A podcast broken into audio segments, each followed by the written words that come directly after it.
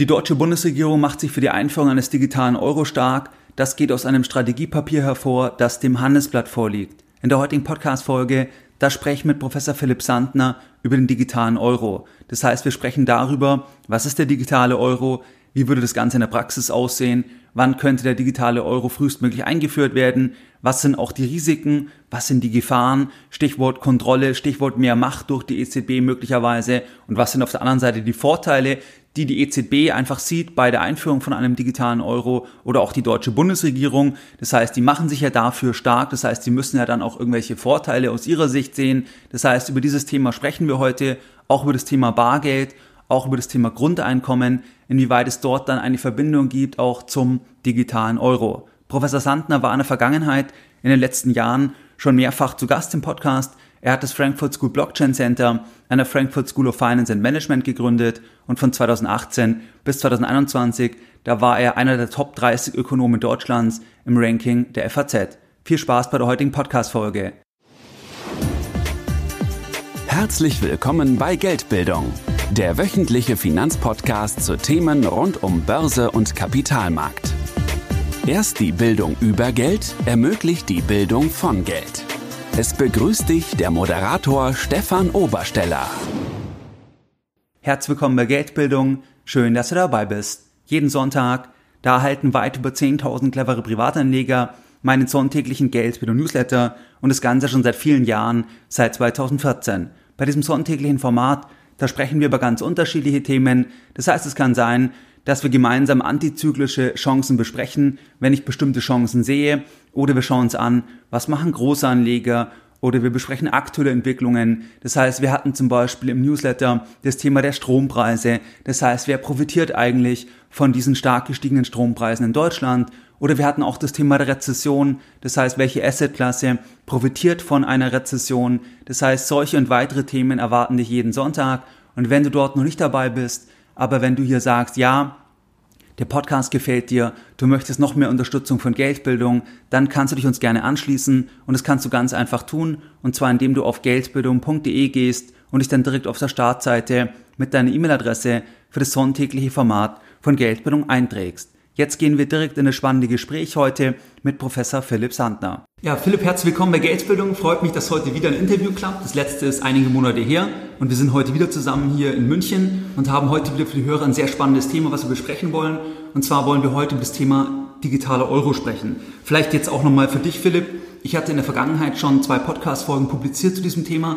Einmal im Oktober 2020 und im November 2021 und jetzt ganz aktuell im September, da ist ja nochmal richtig Dynamik reingekommen. Einmal gab es ja eine Meldung von der EZB, dass jetzt hier mit fünf Firmen kooperiert wird in Bezug auf einen Prototyp der Benutzeroberfläche für den digitalen Euro. Und dann gab es ja jetzt auch noch im Handelsblatt eine Meldung vom 18.09., wo es dann wirklich hier auch nochmal um ein Strategiepapier ging, dass einfach auch Deutschland ganz konkret hier dieses Thema vorantreiben will. Das heißt, das vielleicht vorweggeschoben, aber erstmal herzlich willkommen bei Geldbildung. Ja, super, dass, wir, dass ich da sein darf. Und äh, digitaler Euro ist ja einerseits die, die Zentralbankseite und andererseits äh, auch die, die Seite der Stablecoins. Ähm, das, wir werden ja beides besprechen. Also unser, die Episode wird wahrscheinlich zwei Kapitel haben, oder? Würde ich auch sagen. Also wir haben ja ein kleines Vorgespräch Gespräch gehabt und hatten wir auch das gesagt, dass wir das Thema Stablecoin, dass das da auch mit, mit ähm, reinfließt. Vielleicht nochmal, wenn wir wirklich vorne anfangen, digitale Euro. Jemand liest es in der Presse, digitale Euro, irgendwie der Euro auf der Blockchain. Wie würdest du das jemandem erklären? Was ist der digitale Euro? Genau, also der digitale Euro ist zunächst mal ein Buzzword. Ja, das klingt momentan ganz schick. Man digitalisiert Geld und fragt sich natürlich auch sofort, ähm, was daran bitteschön digital sein soll, weil wir haben ja schon Apple Pay und Google Pay und wir haben die Kreditkarten und PayPal. Und dann fragt man sich natürlich, was, wozu brauchen wir denn jetzt noch eine digitale Version? Es funktioniert doch schon ganz toll. Und deswegen, wenn man es beschreiben müsste, hat es mit der zugrunde liegenden Technologie noch nichts zu tun. Also es kann auf einem Blockchain-System laufen, muss aber nicht. Wir werden gleich hören, äh, dass äh, die EZB zum Beispiel nicht auf die Blockchain-Technologie setzt, aber die Stablecoins dann wiederum schon. Und äh, es gibt trotzdem viele Aspekte, warum der digitale Euro sinnvoll sein kann. Zum Beispiel Integration von Zahlungsprozessen, ganz reibungslose industrielle ähm, Geschäftsprozesse, also Produktion, aber auch zum Beispiel internationaler Zahlungsverkehr ähm, effizienter machen. Da, da sind wir auch relativ nah dran an dem Thema Financial Inclusion, über das wir äh, unbedingt dann noch sprechen müssen. und äh, zu guter Letzt eben auch die, äh, die Einbindung in elektronische Bezahlverfahren eigentlich analog wie eine Kreditkarte. Und wenn man sich das so vorstellt, dann ist das, was die EZB momentan vorantreibt, eigentlich sowas wie eine Kreditkarte 2.0. Fragt man sich dann auch sofort, ähm, warum brauche ich denn das? Weil es funktioniert doch heute schon. Und die Frage ist auch berechtigt konnte ich mir auch noch nicht äh, beantworten, äh, äh, wenn, man, wenn, man, wenn man wirklich drüber nachdenkt, was macht denn die EZB da, weil es möglicherweise keinen ernstzunehmenden Mehrwert bietet im Vergleich zu dem, was wir heute haben. Und dann gleich schon mal angedeutet die Ebene der Stablecoins. Stablecoin bedeutet, ich baue den Euro, den Dollar auf ein Blockchain-Netzwerk obendrauf. Der Herausgeber ist nicht die EZB, sondern eben eine private Gesellschaft, ein privates Unternehmen, was eine entsprechende Lizenz dann haben muss. Und äh, dadurch entsteht zum Beispiel der Euro auf einem Blockchain-System.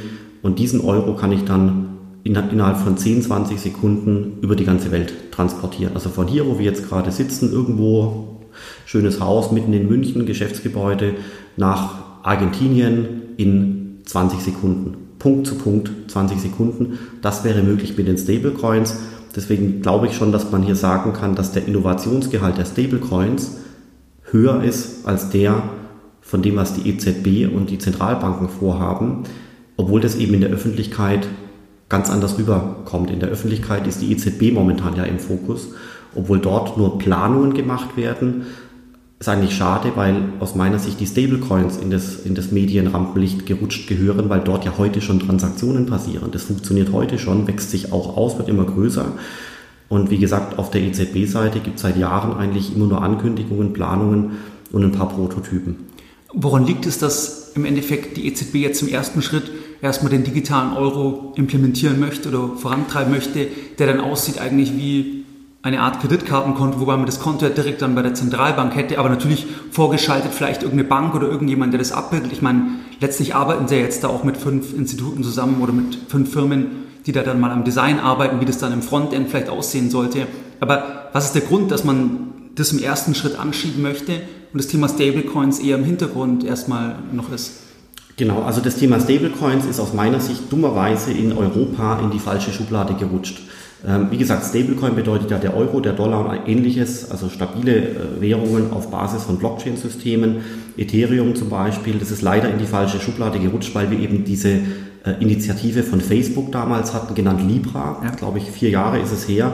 Und äh, zu dem Zeitpunkt war dann gerade aus Europa heraus die Angst unheimlich groß, dass ein amerikanischer Konzern das Thema Bezahlwesen übernimmt, weil man ja annehmen musste, dass äh, Facebook seine entstehende Libra-Währung äh, sofort all, gegenwärtig zur Verfügung stellt, zum Beispiel in dem Facebook-System natürlich, aber auch bei Instagram, bei WhatsApp und auf Knopfdruck Milliarden von Menschen einbindet. Und dann hat man auch gesehen, dass äh, dann zu dem Zeitpunkt die Regierungen aus der ganzen Welt, auch natürlich Europa, Finanzministerien, äh, sich überall synchronisiert haben, Zentralbanken auch, und extremst hart äh, gegen Libra geschossen haben, bis zu dem Zeitpunkt, dass Libra dann mit Facebook eben vom europäischen Kontinent verschwunden ist, weil man einfach auch aus Facebook und Libra Sicht keine, kein Interesse hat, äh, quasi gegen diese unglaubliche Stigmatisierung äh, anzukämpfen. Ja, kann man beide Seiten auch nach, nachvollziehen. Aber übrig geblieben davon ist, dass halt die Stablecoins und Libra unheimlich stigmatisiert sind. Das heißt, der politische Wille ist immer noch so oder die Meinung, dass man eigentlich total froh ist in Berlin und in Paris und überall, dass man eigentlich kein Problem mehr hat mit Stablecoins, weil die sind alle verschwunden. Ja. Und das ist natürlich aus meiner Sicht schade und auch ehrlich gesagt gefährlich, weil anderswo auf der Welt Stablecoins jetzt eben in US-Dollar-Notation heranwachsen in unglaublichem Volumina. Wir haben den Dollar als Marktanteil bei 90 Prozent der Stablecoins oder 95 Prozent und der Euro ist unter einem Prozent. Ja. das heißt, wenn jetzt unter der Annahme, dass sich alles jetzt digitalisiert, Blockchain-Systeme kommen, das Metaverse kommt, NFTs, wir kennen das alles aus den Medien, wenn das kommt, Annahme, dann wäre das komplett durch den Dollar geprägt und stand heute nicht durch den Euro. Das, also, das kommt so nicht, einverstanden. Ja. Aber nur wenn dann, ja. Und deswegen glaube ich, dass diese Stigmatisierung, die durch äh, Libra gegenüber den Stable, Stablecoins eingetreten ist, äh, ganz gefährlich ist, weil man ähm, bewusst den Blick verstellt äh, vor diesen Ansätzen. Stattdessen schaut man dann auf die EZB und schaut, was die so machen und dementsprechend äh, ist natürlich auch das Thema EZB überall in den Medien zu finden. Und deswegen wird auch das Wort digitaler Euro, wir haben es jetzt ja auch selber verwendet, gefühlt immer mit der EZB assoziiert und nicht mit Stablecoins, obwohl es eigentlich so vom, vom, von, der, von dem Begriff, was ist denn der digitale Euro, eigentlich beides umfassen müsste. Digitale Euro wäre ja an sich der Euro auf der Blockchain. Das wäre ja dann das Thema Stablecoin letztlich, oder? Eben, richtig. Ja. Ähm, aber gut, man muss da die Technologie rauslassen. Es gibt auch gute Gründe, den digitalen Euro ähm, zu erfinden oder zu bauen, ohne eine Blockchain unten drunter. Ja. Die Blockchain hat Vorteile, wird aber teilweise eben auch nicht anerkannt. Wir haben auch in Schweden ein ähnliches System, die e-Krona, äh, die würde auch ohne Blockchain auskommen. Aber gut, ich sag mal, jetzt haben wir das mal differenziert, dass es eben diese zwei Ebenen hat. Aber jetzt konzentrieren wir uns mal auf das Thema, was jetzt halt vorangetrieben wird, weil ich weiß es aus Zuschriften, auch aus Gesprächen in meinem eigenen Umfeld, dass doch viele gemischte Gefühle haben, ganz generell mit dem Thema und auch das Gefühl haben, dass zum Beispiel der Einfluss dann größer wird, dass möglicherweise auch negative Seiten dann aufkommen könnten, wenn sich das dann tatsächlich realisiert.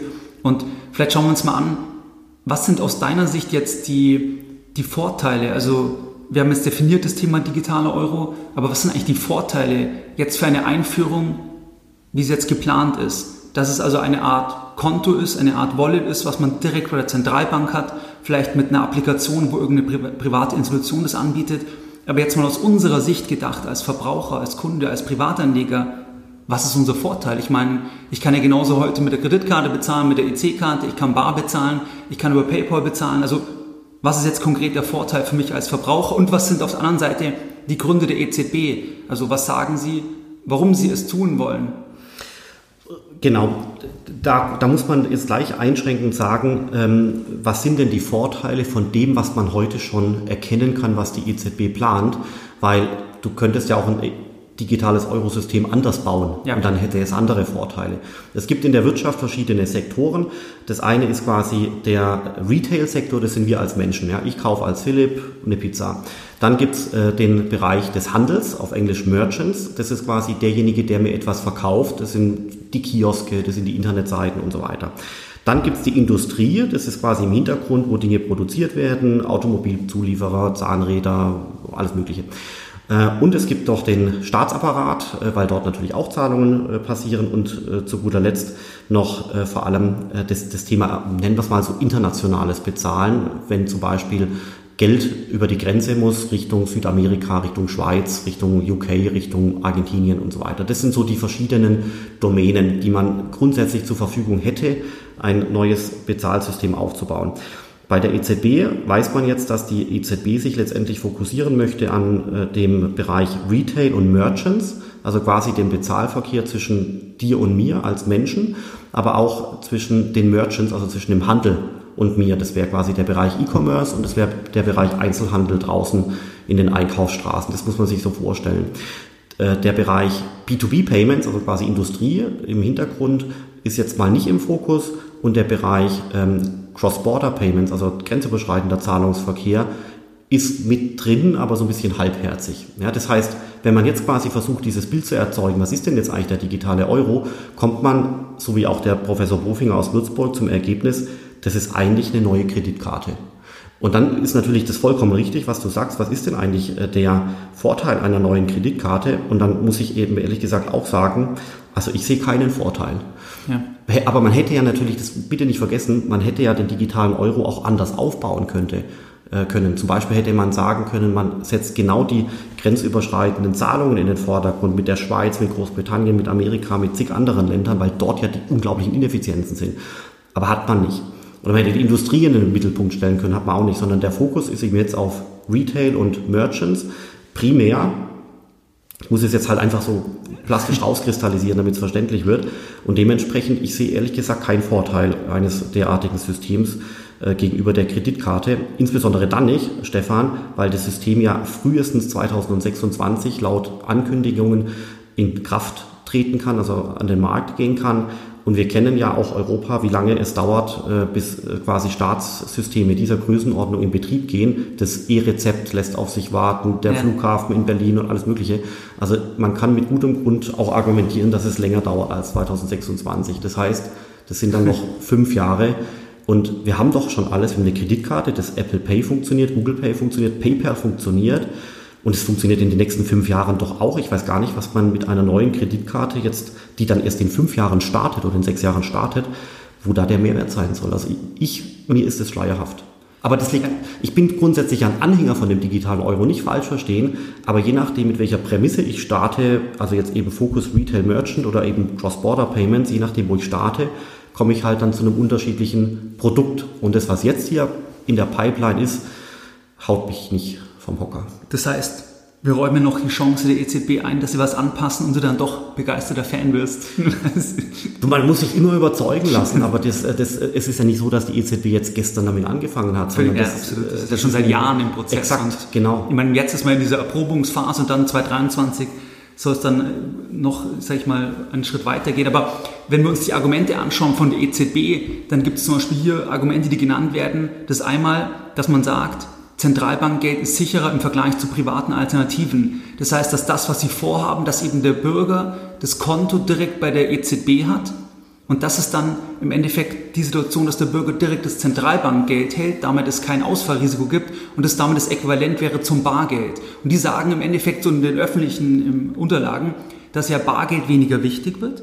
Bargeld ist aber so sicher, weil Bargeld Zentralbankgeld ist. Und deswegen brauchen wir eben jetzt eine Alternative in der digitalen Welt, die die gleiche Sicherheit hat, wo also die, der Kontrahent nicht ausfallen kann. Das ist zum Beispiel ein so ein, so ein großes Argument. Und dann noch das Thema Abhängigkeit von nicht-europäischen Zahlungsdienstleistern, wobei aus, als Verbraucher ist es natürlich, also ich meine, könnte man auch sagen, das Internet ansonsten kontrollieren auch amerikanische Konzerne. Also, das ist, aber das, das war noch ein Punkt. Und dann, dass der digitale Euro die Privatsphäre der Bürger sichert wurde tatsächlich auch genannt und auch, dass sich daraus Geschäftschancen ergeben. Was würdest du jetzt zu diesen Punkten sagen, die hier zum Beispiel konkret Fabio Panetta, ein Mitglied des EZB-Direktoriums, das hat er in einer Rede genannt, Ende 2021, die, diese Punkte. Was würdest du jetzt sagen, wenn jetzt jemand von der EZB dir das sagt, das sind die Gründe, warum wir das unbedingt brauchen? Überzeugt dich das? Nee, das überzeugt mich überhaupt äh, gar nicht. Ich fand das digitale Euro-Thema von Anfang an sehr spannend und bitte nachher noch, Stefan, die Frage stellen, wo hätten denn Vorteile sein können? Damit wir quasi ein anderes Konstrukt nochmal diskutieren könnten, was es ja nicht geben wird, aber was es hätte geben können, um einfach äh, dieses Thema digitaler Euro mit seinen Benefits nochmal zu besprechen. Aber jetzt zurück zu deiner Frage. Äh, das Thema europäische Souveränität ist natürlich nett, wenn man es hätte. Und gerade beim Zahlungsverkehr ist es eben schon so, dass das momentan US-dominiert ist. Ja, wir haben die Mastercard und Visas, wir haben PayPal, wir haben das Apple iPhone als äh, Interface, wir haben das Google Android Handy und so weiter und so fort. Also das ist schon sehr amerikanisch geprägt, aber es gab ja auch zig Initiativen aus Europa, zuletzt die EC-Karte, ähm, diverse andere Sachen, die European Payment Initiative, EPI und so weiter und so fort. Das hat ja alles nicht funktioniert. Also offenbar schaffen es nur die Amerikaner. Das heißt, wenn Europa etwas dieser Art äh, aufbaut oder zumindest versucht, klappt es halt nicht. Und deswegen gibt es ja auch einen guten Grund, warum das amerikanisiert ist, in Anführungszeichen. Sorry, weil es halt funktioniert. Ja.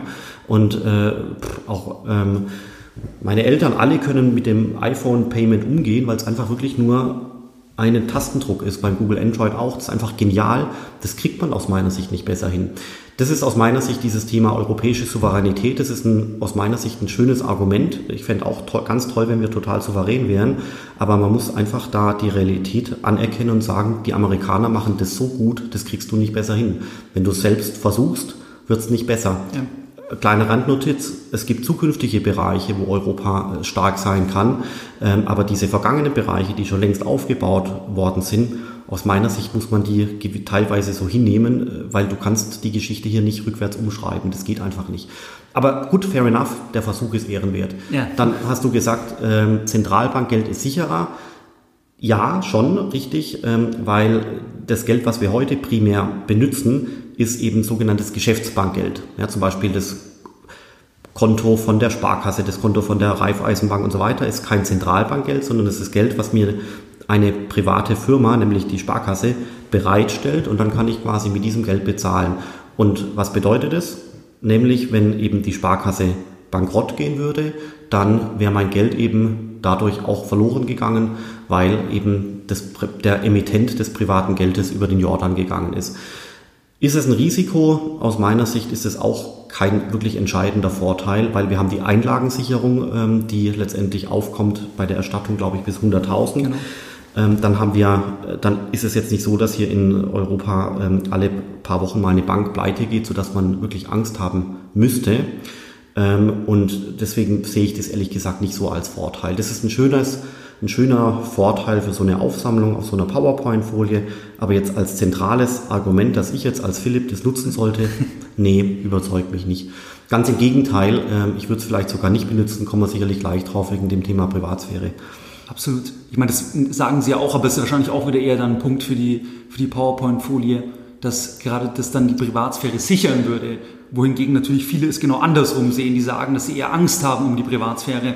Aber ich sehe es auch so, das hatten wir auch im Vorgespräch, dass es ganz schwierig wird, dass das mit dem gegebenen Setting in die Breite zu tragen, wenn ich nicht irgendwelche großen Incentives den Leuten gebe. Also im Endeffekt müsste man dann irgendwie sagen, wenn jemand das Wallet installiert oder wie auch immer die Applikation dann aussieht, dass man dann irgendwie Geld bekommt direkt oder, oder ich meine, da müssen riesige Anreize sein, dass, dass Leute das dann am Ende überhaupt installieren und verwenden, wenn sie auf den ersten Blick keinen Vorteil haben, weil Menschen sind ja extrem bequem also das, sie müssen ja irgendwas ganz bequem sofort einen Vorteil haben, sonst werden sie es nicht verwenden. Also da muss ja irgendwie dann, dass man jeder 500 Euro kriegt, 1000 Euro kriegt oder was glaubst du könnte da sein, was die sich dann überlegen, dass sie das in die Breite tragen, dass Leute das wirklich dann installieren, einsetzen. Was, was könnten die da machen, außer direkt den Leuten dann Geld zu geben? Also das ist eine, insofern eine tolle Frage, weil es gibt ja schon Projekte anderswo auf der Welt, wo diese zentralbankbasierten digitalen Währungen bereitgestellt wurden und da kann man schon erkennen, was passiert. Allen voran China. China hat 2014 begonnen mit dem Thema, also Jahre vor der Fed in Amerika und Jahre vor der EZB in Europa. Und die sind jetzt dieses Jahr, Anfang des Jahres, live gegangen mit, mit hunderten Millionen Menschen, die das jetzt so langsam mal installiert haben. Ja. Aber die sehen halt auch, dass, das, dass die Leute das nicht einfach so immer benutzen, sondern du musst den Leuten teilweise wirklich echte Rabatte anbieten, damit die wirklich in Scharen in diese neue Technologie einströmen, weil halt andere äh, Zahlungsinstrumente wie in, in, in, China üblich, WeChat zum Beispiel, eben auch gut funktionieren. Das gleiche in, ähm, ist ein Projekt eNaira, ich glaube aus Nigeria, wenn es mich nicht ganz täuscht. Die haben das auch gestartet, hat gut funktioniert am Anfang.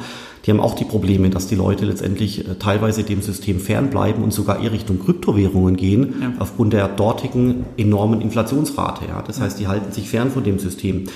Und äh, deswegen kann man, genau wie du sagst, gut sehen, dass letztendlich die Implementierung von solchen Systemen technischer Art irgendwo machbar ist, auch wenn es sehr aufwendig ist.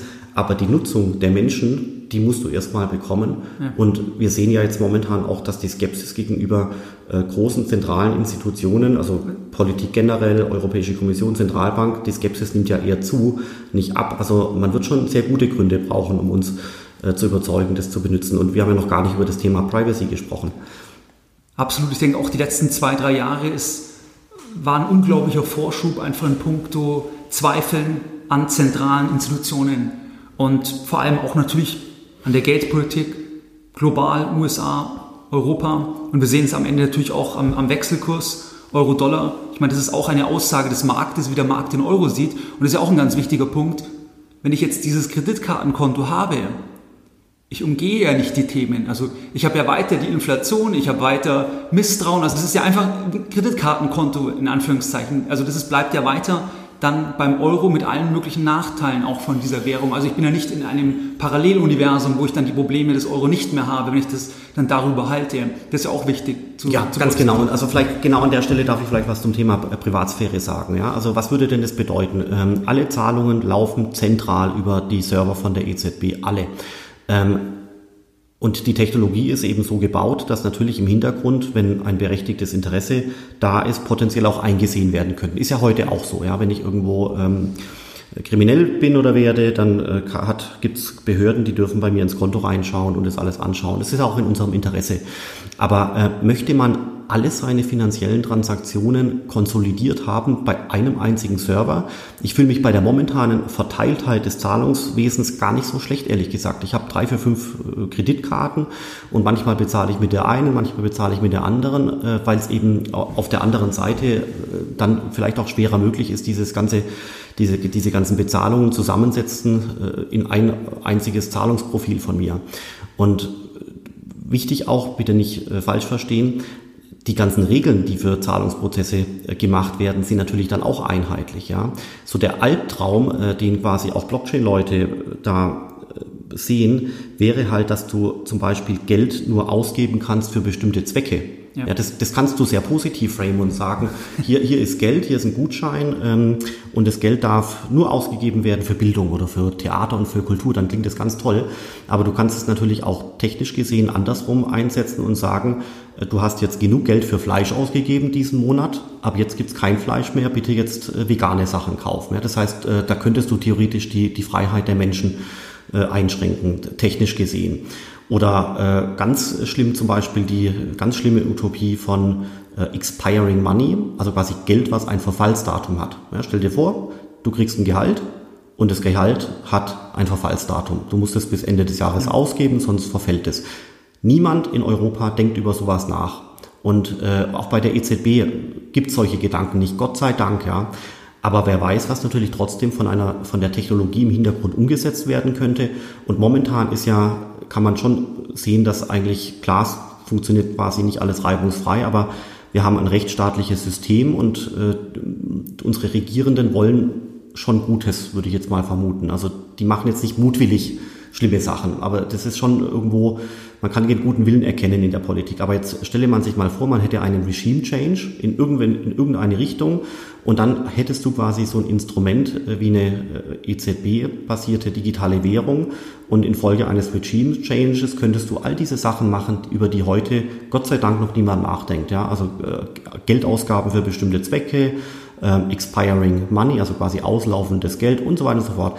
Und da muss man sich natürlich als äh, freiheitliche Gesellschaft ähm, fragen, ob man überhaupt die Technik dafür entwickeln möchte, dass man sowas machen könnte oder, was ehrlich gesagt meine Meinung ist, dass die Technologie, die hier entwickelt wird, bitte so designt sein muss, dass es gar nicht möglich ist. Ja, du kannst ja schon heute Te Technologien im Zahlungsverkehr Blockchain-basiert entwickeln, die by Design Privatsphäre ermöglichen. Ja, das sind, äh, das sind die, die Projekte, die auch aus bestimmten äh, Kryptowährungen entstanden sind. Das heißt, du hast Transaktionen, die finden statt, die werden aber in Blöcken quasi äh, so äh, auseinandergepuzzelt, dass du nicht mehr sehen kannst, woher die kamen und wohin die gingen. Ja, kann eine interessante Möglichkeit sein für Transaktionen zum Beispiel unter 100 Euro oder unter 50 Euro, also analog zu Bargeld, das wirklich by Design bestimmte Daten gar nicht erhoben werden können. Also ja. und das ist ein Unterschied, gell?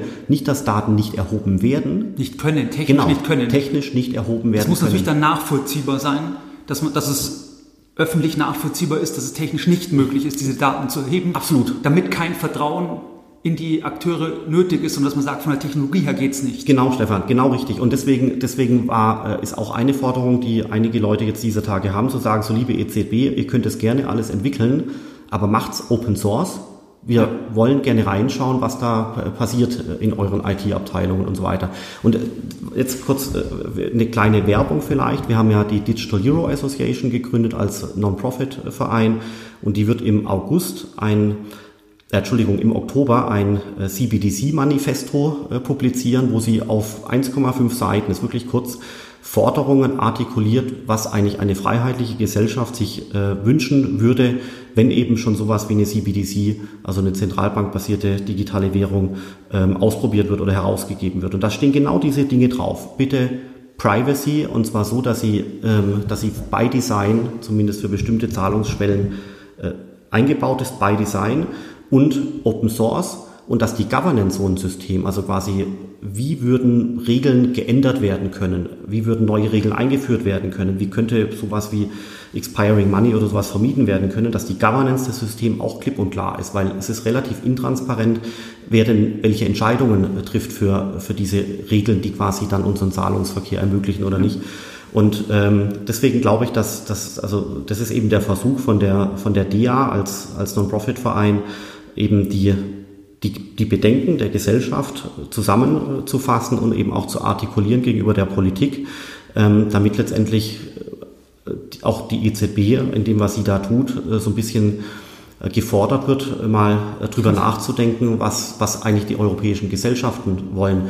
Weil ich erinnere mich noch an letztes Jahr, 2021 im Frühjahr, da hatte die EZB ihre Ergebnisse veröffentlicht von einer Umfrage, was sich denn die europäischen Bürger von, einem, äh, von einer digitalen Währung dieser Art versprechen würden.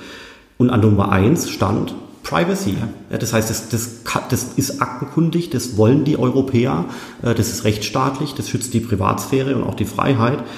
Das wollen die Leute und manchmal hat man das Gefühl, dass diese selbstgemachte Umfrage so ein bisschen in Vergessenheit gerät. Ja, genau. Und ich denke halt generell wirklich, dass das Vertrauen halt schon sehr, sehr stark erodiert ist, auch alleine, wenn wir zum Beispiel beim Thema Inflation uns das anschauen, wenn wir nur in die USA blicken, dieses ganze Thema mit Transitory, wo man ewig lange erzählt hat, das Transitory und die Leute schon gespürt haben, wie lange ist Transitory, wie ist Transitory definiert, also wann muss ich irgendwann sagen, das ist permanent, also wo Leute spüren irgendwie, der, irgendwas stimmt nicht oder sie vertrauen den Menschen an den handelnden Personen einfach nicht mehr. Ich denke, das wird auch eine Herausforderung, generell Leute mitzunehmen, Vertrauen wiederzugewinnen, weil wenn wir die EZB anschauen, auch rund um den Euro, dann ist es ja dort auch nicht so, dass dort auch nicht schon Versprechungen gebrochen wurden, die man bei der Einführung gegeben hat.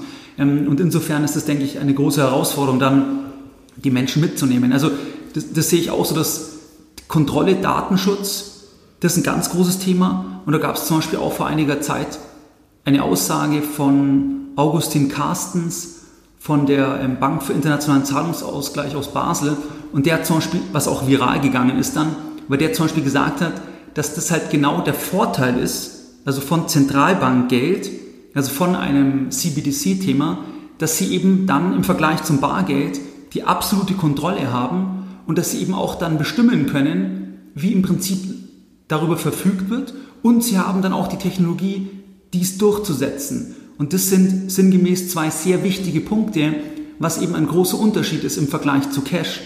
Und wenn Menschen das natürlich hören, dann trägt es nicht unbedingt zum Vertrauen bei, weil das dann genau ja das ist, was du gesagt hast, dass man dann irgendwann, auch wenn es heute jetzt noch nicht explizit formuliert wird, aber dass man natürlich eben zeitliche Begrenzungen von Guthaben, Verwendungsthemen oder wir können uns ja auch anschauen, zum Beispiel einfach Leute, die sich vielleicht konträr zu bestimmten Themen äußern, dass man dort natürlich dann auch an, an die wirtschaftliche Situation ran kann. Also das hat schon aus meiner Sicht schon eine gewisse Sprengkraft dann dann natürlich. Aber, oder wie siehst du das, wenn, wenn sowas geäußert wird, schon wirklich von einem Vertreter hier von, von dem BITS aus Basel? Also schon nicht unproblematisch, oder? Also ich finde es schon sehr problematisch, weil das eben, eben nicht dem, dem freiheitlichen Geist entspricht, den wir hier in Deutschland und anderswo in Europa haben. Und wir müssen, wir müssen diese, diese Rechtsstaatlichkeit und die, das freiheitliche Denken und Agieren unbedingt erhalten.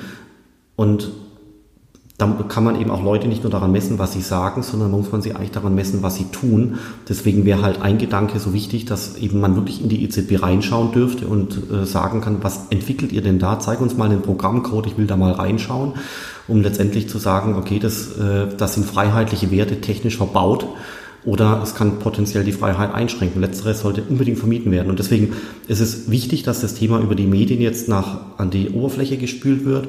Und es ist wichtig, dass die Verbände, der Bankenverband und äh, andere Verbände sich dringend mit dem Thema beschäftigen, um letztendlich ihre Wünsche und ihre Sorgen eben auch gegenüber den handelnden Akteuren, insbesondere EZB, aber auch Europäische Kommission, zu artikulieren. Das Problem ist, dass das Thema sehr, sehr, sehr komplex ist und man muss sich wirklich eine ganze Weile lang damit beschäftigen, um die Vorteile und die Nachteile zu erkennen, ähm, damit man letztendlich in der Lage ist, äh, das Pro und Con zu erkennen. Da meine ich jetzt nicht irgendwie so eine, so, so eine schnelle Anti-Haltung, sondern als Verband, zum Beispiel Bankenverband, ähm, da, da, musst du schon das Thema wirklich mal an dich herangelassen haben und mit deiner Mannschaft ausführlich diskutiert haben, um überhaupt äh, die Risiken ähm, sauber argumentieren zu können. Und da sehe ich eben momentan, dass sich Gott sei Dank so langsam was tut. Aber aus meiner Sicht äh, reicht es noch nicht. Ich glaube, die Leute, auch wir alle, ja, wir alle müssen uns mit dem Thema beschäftigen. Wir müssen uns damit einlesen. Wir müssen das zum Thema machen. Wir müssen äh, daran auch messen, wen wir wählen, wen wir nicht wählen, äh, weil das ja. wirklich aus meiner Sicht ähm, gefährlich sein kann, wenn du, wenn du quasi die Freiheit oder das freiheitliche Wesen ähm, ins Risiko stellst nur weil du es entweder nicht besser wusstest oder weil du dich nicht eingearbeitet hast oder weil halt die EZB ähm, nicht richtig gechallenged wird und deswegen einfach frei, agiert, wie sie es für richtig hält. Also man muss quasi hier schon diese Checks and Balances erzeugen. Genau. Und da spielen die Medien eine unglaublich wichtige Rolle. Ja, genau, aber die aber den Druck dann auch erzeugen können auf die Institutionen durch die genau, Meinungsbildung. Weil durch die Meinungsbildung. die Meinungsbildung natürlich durch die Medien auch. Aber Bankenverband, Stichwort, da würde ich gerne fragen, weil Jens Weidmann hat zum Beispiel noch als Kritikpunkt angesprochen das Thema Bankrun. Das heißt, wenn man so einfach das konvertieren kann, also jetzt Bankguthaben dann hin zu Guthaben bei der, bei der Zentralbank direkt, da müsste man das ja auch irgendwie dann limitieren oder dass man sagt, man kann nur so und so viel auf diesem, in Anführungszeichen, Kreditkartenkonto oder auf dieser Wallet halten. Oder wie siehst du das als Thema, dass das eine Gefahr für die Banken sein könnte? Weil natürlich könnte man sich dann fragen, ja, dann kann ich eigentlich nur noch bei der EZB Kunde sein. Also brauche ich dann im Prinzip überhaupt noch ein Bankkonto? Also werden dann Banken überflüssig? Werden die in ihrer Substanz ange, angegriffen? Wie siehst du dieses Thema? Genau, das ist ein ganz, ganz entscheidender Punkt. Also man muss sich vielleicht nochmal einen, einen Schritt zurück äh, vorstellen wie würde denn das in unserem Handy also verbaut werden? Also angenommen, wir haben in 2026 noch Handys, wie wir sie jetzt vor uns haben, oder einen Laptop, wie wir ihn vor uns haben, wahrscheinlich schon. Wie, wie findet das dann statt? Gibt es da eine EZB-App oder sowas? Nee, glaube ich nicht. Ich glaube, dass der digitale Euro quasi eingebaut wird in existierende Online-Banking-Apps. Das heißt, ich habe meine Sparkassen, Raiffeisen, alles mögliche App und da ist quasi mein Girokonto eingebucht und eine Zeile drunter ist die Kreditkarte eingebucht und nochmal eine Zeile drunter wäre der digitale Euro als Zeile erkenntlich. Oben rechts ist das Logo von Sparkasse, Raiffeisenbank und so weiter. So stelle ich mir das vor. Ähm, ich kann es mir jetzt, ich kann es jetzt nicht komplett bestätigen, aber so auf diese Weise deutet relativ viel hin. Dann da ist, da ist auch die Analogie zur Kreditkarte relativ klar zu, er, zu erkennen. Und Genau, genau nach dieser Logik äh, würde das funktionieren. Damit im Prinzip kann es tatsächlich sein, dass ich Geld von meinem Bank-Girokunde abziehe und auf mein EZB-Konto übertrage innerhalb meiner Bank. Ja, das ist ja beides in der Online-Banking-App drin. Bankrun würde dann vor allem aus Bankensicht bedeuten, dass das, dass der Wert bei der Zentralbank lagert, nicht mehr bei der, bei, äh, auf den, äh, in der Organisation der Sparkasse. Und dadurch könnte die Kreditfähigkeit oder die Kreditgebefähigkeit von Banken eingeschränkt, eingeschränkt werden. Weil wenn eine Bank mir einen Baukredit gibt, dann muss sie dafür natürlich im Hintergrund die Einlagen haben. Ja? Das heißt, eine Bank ist eine Umverteilungsmaschine. Manche Leute halten dort ihre Einlagen und das Geld kommt quasi im Sinne von Baukrediten und anderen Krediten dort wieder raus, wo eben etwas zu finanzieren ist. Und wenn ich jetzt quasi einer Bank die Einlagen dezimiere, weil die Leute das Geld abziehen, dann schränke ich dadurch die Fähigkeit einer Bank vielleicht ein, äh, Kredite zu vergeben. Und deswegen äh, ist der Bankenverband in Teilen auch äh, kritisch gegenüber dem digitalen Euro, weil er natürlich auch die Mitglieder, also die Banken schützen muss. Müssen wir uns fragen, ob das jetzt gut oder schlecht ist? Ist halt eine, eine Frage des Systems, ob man quasi die, Kredit, die Kreditvergabe durch die Banken so gut findet oder nicht gut ja, findet. Klar.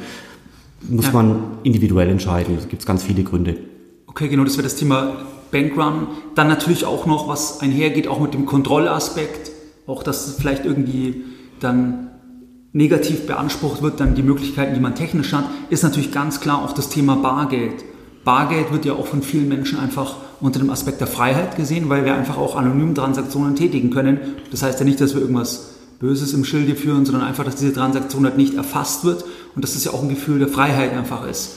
Und jetzt ist ja auch das Thema, dass das ja oft dann zusammengelegt wird, natürlich, dass man sagt, digitale Euro soll voranschreiten, Bargeld soll zurückgedrängt werden, Kontrolle steigt von einer zentralen Autorität. Wie siehst du das Thema Bargeld? Weil von offizieller Stelle wird natürlich gesagt, das hat damit nichts zu tun. Also Bargeld soll es weitergeben, auf, weiterhin geben. Auf der anderen Seite, wenn man sich natürlich Themen anschaut, die schon umgesetzt wurden, dann sieht man schon, dass das Bargeld auch zurückgedrängt wird. Im Sinne zum Beispiel GWG, das betrifft jetzt die ganzen Edelmetallfans. Das heißt, früher konnte man halt mal bis 15.000 anonym kaufen und dann ging das immer weiter runter. Das heißt, dass man hier auch schon das eingeschränkt hat. Dann gibt es das Thema Bargeldobergrenze, gibt es aktuell ja noch nicht wird aber ähm, auch äh, diskutiert, dass man also eine Barzahlungsobergrenze tatsächlich einführt, dass man dann wirklich faktisch zum Beispiel über 10.000 Euro keine Barzahlung mehr vornehmen kann.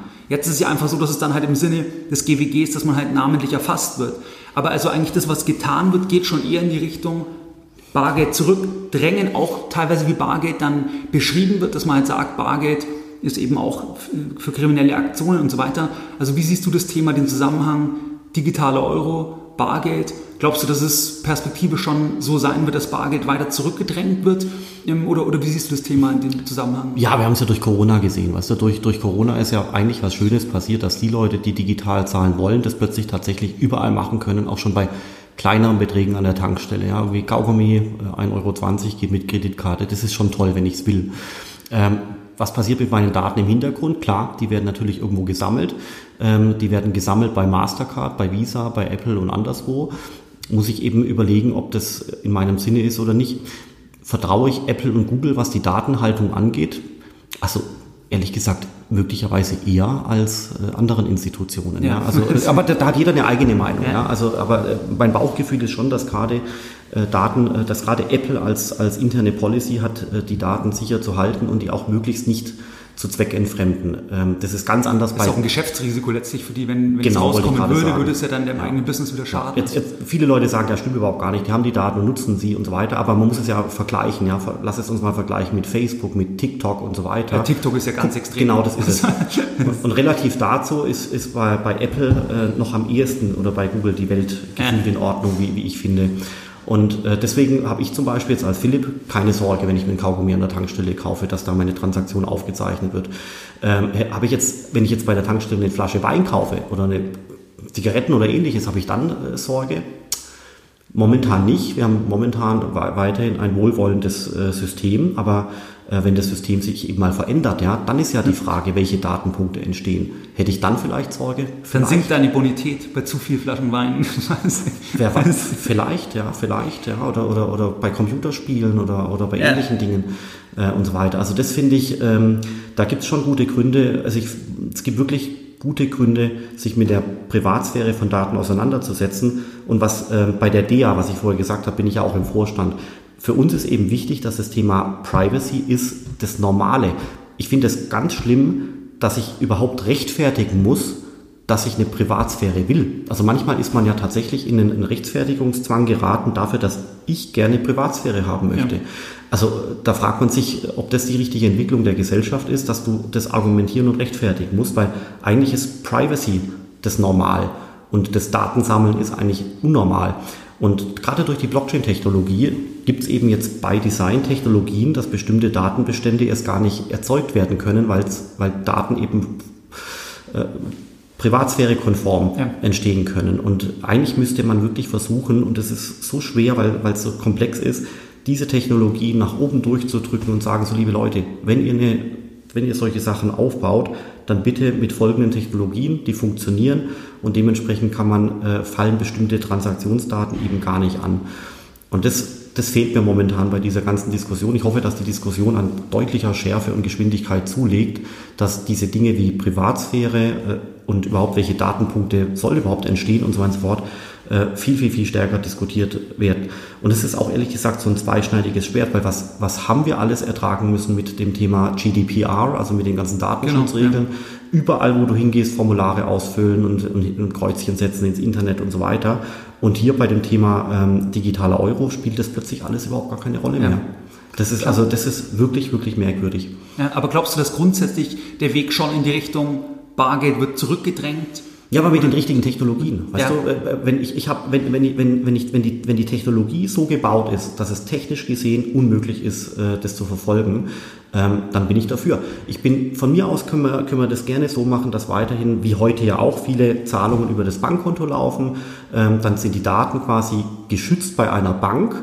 Ähm, ich kann jetzt nicht behaupten, dass die Sparkasse oder die Raiffeisenbank jetzt meine Daten missbraucht hätte. Kann ich wirklich nicht erkennen. Ja, das heißt, ich fühle mich da sicher, das ist in Ordnung. Miete und so weiter läuft dort.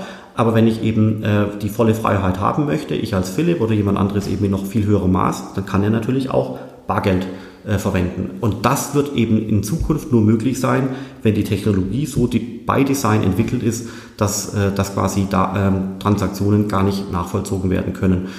Und ja. genau, und die Bedeutung, die Bedeutung, dass diese Technologie eben existiert und analog zu Bargeld eingebaut werden könnte, diese Technologie ist, also dieses Bewusstsein ist noch viel zu wenig entstanden.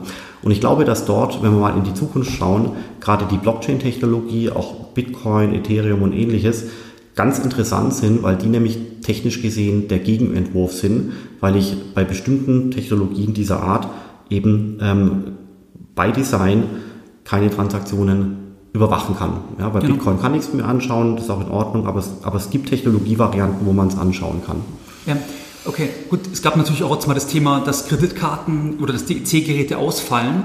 Das war ja auch ganz, das dann teilweise, ich weiß nicht in wie vielen Fällen, aber wo dann die Geschäfte teilweise dankbar waren, dass sie ja dann noch Bargeld annehmen können. Ähm, das heißt, das wäre dann auch ein Nachteil natürlich, wenn, wenn man rein digital nur noch bezahlen kann, dass natürlich, wenn dort etwas ist oder auch Stromausfall oder andere Themen, dass dann natürlich, ich sag mal, dann kommt die Stunde halt des Bargelds äh, und es war hier teilweise ja, ähm, dass, dass dort Ausfälle waren. Oder die Stunde der Blockchain-Technologie. Ja, weil die, die Blockchain ist redundant gebaut, die kann nicht ausfallen bei Design und äh, wäre mir die Möglichkeit äh, geboten, zum Beispiel in einem Euro-Stablecoin auf Ethereum äh, meine Pizza zu bezahlen, dann kann das nicht funktionieren, weil es dezentral ist. Also da, ja. da ist die Blockchain-Technologie, jetzt egal ob Bitcoin oder nicht, absolut brillant, äh, weil sie redundant ist, weil eben eine Ausfallsicherheit gegeben ist ja. bei Design.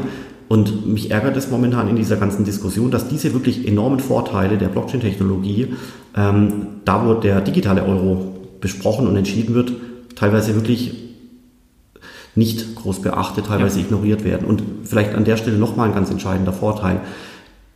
Wenn ich hier in Deutschland agiere und ich überweise dir irgendwo 5 Euro, weil wir einen Kaffee getrunken haben, da kann ich das in Bar machen und Kreditkarte und Revolut und N26 und Sparkasse und alles ganz toll. Aber es gibt ganz viele Leute, die nicht so sind wie du und ich, Stefan, weil die Leute grenzüberschreitende Zahlungen machen äh, müssen. Das ist der äh, türkische Gastarbeiter, der seiner Familie was nach Hause schickt. Das ist der Pakistani, der in Dubai arbeitet.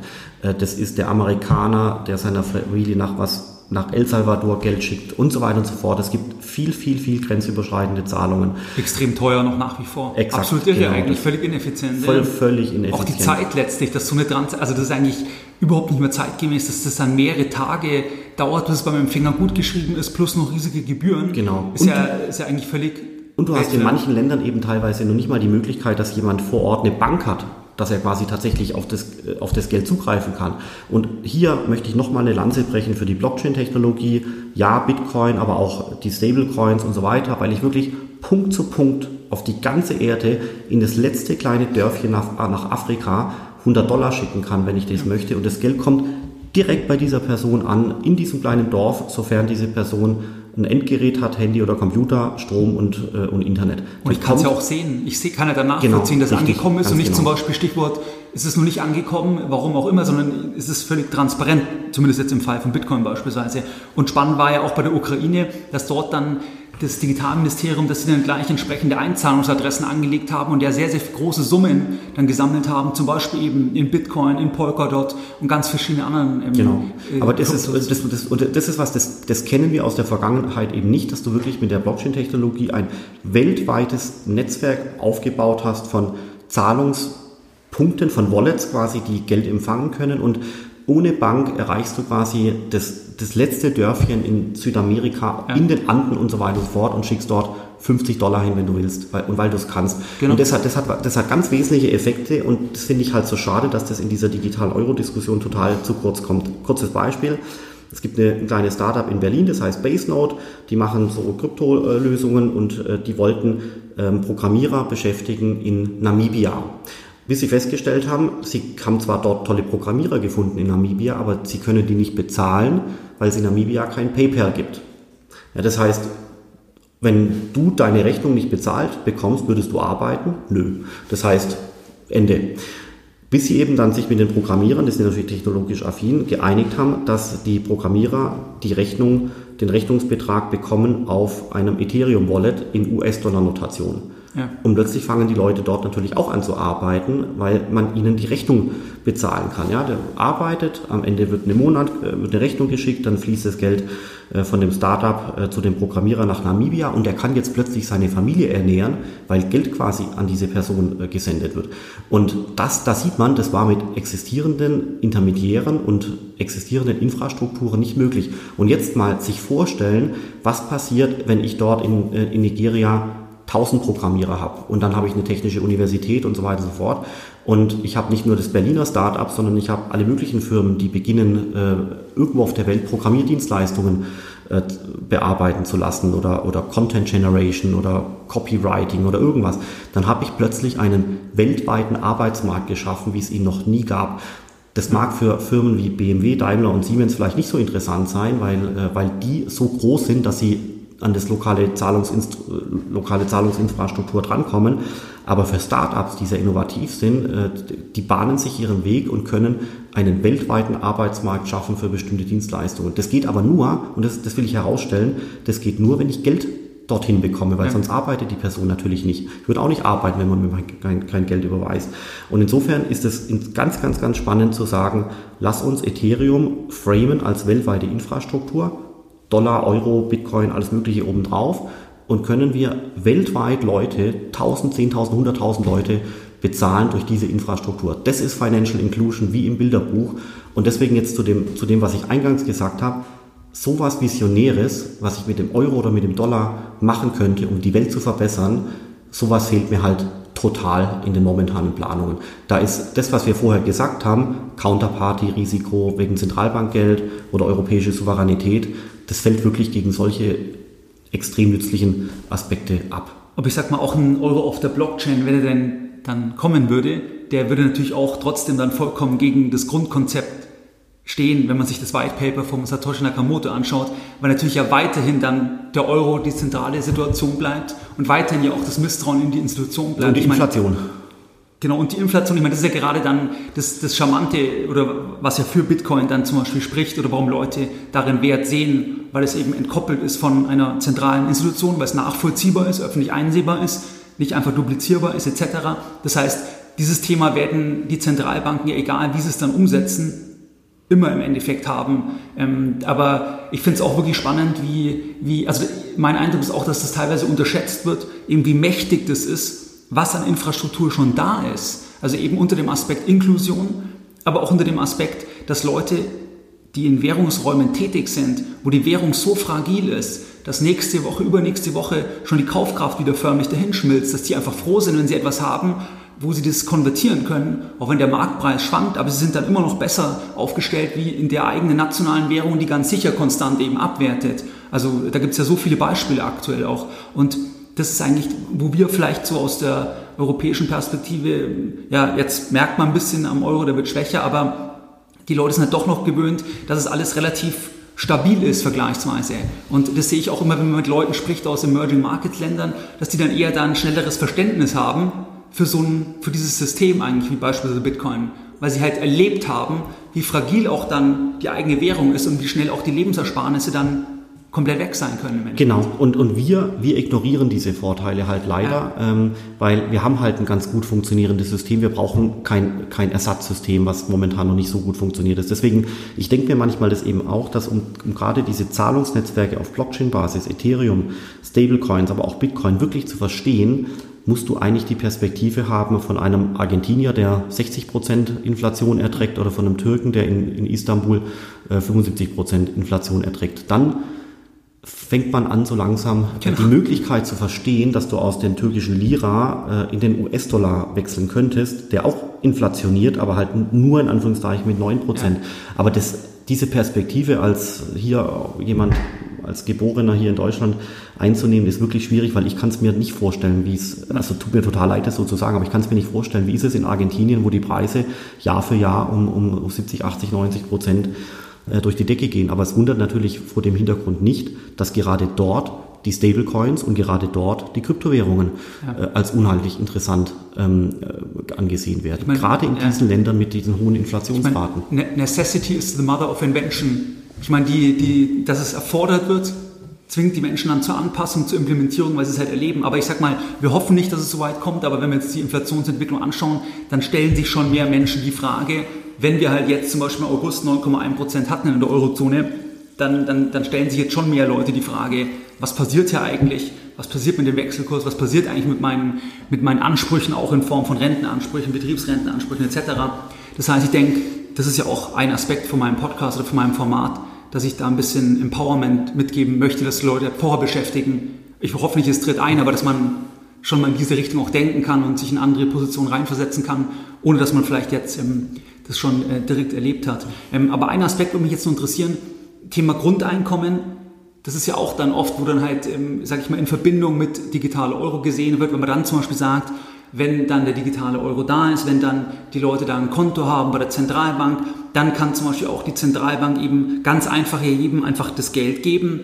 Ähm, wie siehst du hier die, den Zusammenhang? Glaubst du, dass das dann schon auch unter dem Aspekt äh, ja, fokussiert wird, dass man sagt, dass man auch solche Themen dann leichter umsetzen kann? Klar, klar könntest du sie leichter umsetzen. Ähm, deswegen die Technologie würde das natürlich ermöglichen.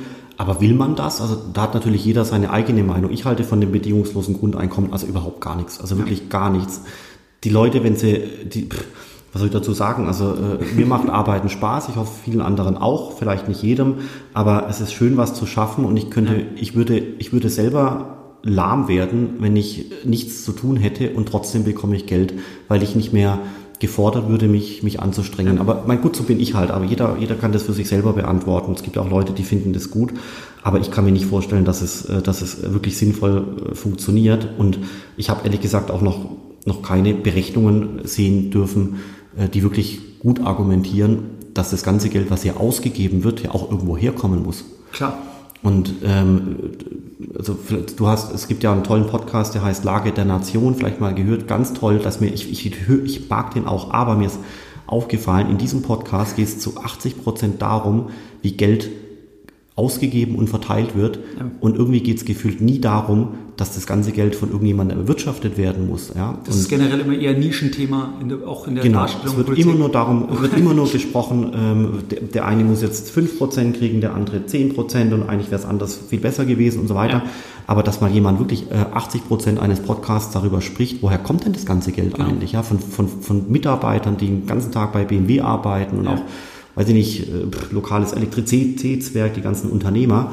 Ähm, niemand spricht darüber, wo das Geld eigentlich herkommt, was dann umverteilt werden soll. Genau, oder dass man Leute animiert, dass eben, wenn, wenn jemand dann Geld hat, dass es oft eben was auch mit, mit Wertschöpfung zu tun hat, dass eben Probleme gelöst werden mit dem Angebot von Produkten und Dienstleistungen, dass es sehr bereichernd sein kann, also dass man eigentlich dort auch einen Fokus legt.